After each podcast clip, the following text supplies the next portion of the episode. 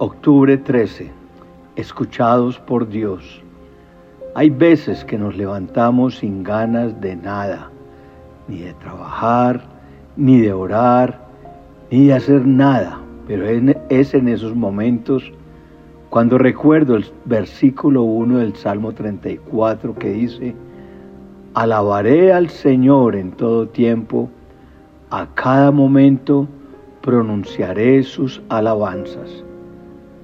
Alabar a Dios en todo tiempo, aún en el tiempo malo y mucho más en los tiempos buenos. Todo tiempo siempre es bueno para alabar a Dios. Dios promete grandes bendiciones para su pueblo, pero muchas de ellas requieren de nuestra participación. Este Salmo 34, del versículo 4 al 6, enfatiza que Él nos librará del temor. Versículo 7, Él nos guardará y defenderá. El 8, él nos mostrará que es bueno. El 9, Él suplirá nuestras necesidades. El 15, Él nos escuchará. El 22, Él nos redimirá. Podremos apropiarnos de sus bendiciones cuando confiamos en Él. Capítulo 34, 4 y 10, cuando clamamos a Él. 17, cuando nos refugiamos en Él. El 8, cuando le tememos. El 9, cuando no mentimos. El 13, cuando nos apartamos del mal, hacemos el bien y buscamos la paz. El 14, cuando tenemos el corazón quebrantado. El 18, cuando le servimos.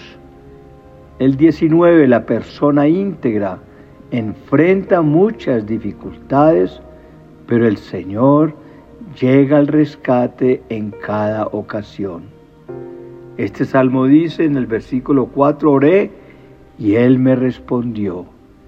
En el 5, los que buscan su ayuda están radiantes de alegría.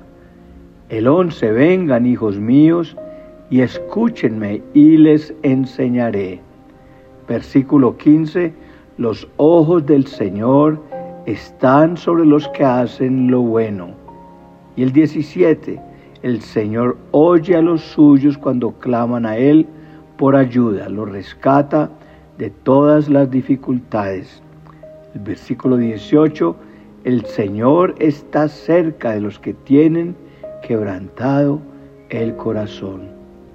Dios sabe lo que necesitamos y sabe que nuestras mayores necesidades son las espirituales. Hay muchos cristianos que aunque enfrentan muchos problemas, tienen suficiente alimento espiritual para vivir para Dios. Si uno tiene a Dios, tiene todo lo que realmente necesita. Dios es suficiente. Si piensas que algo te falta, pregúntate, ¿Es realmente esto una necesidad? ¿Es realmente bueno para mí? ¿Es el momento para tener lo que deseo? Aunque la respuesta sea positiva a todas estas preguntas, es posible que Dios quiera enseñarte que lo necesitas más a Él que cualquier otra cosa que estés deseando. Examina tus peticiones y cuida tus motivaciones. Él te está escuchando. Él no ha apartado su vista de su mayor tesoro que eres tú.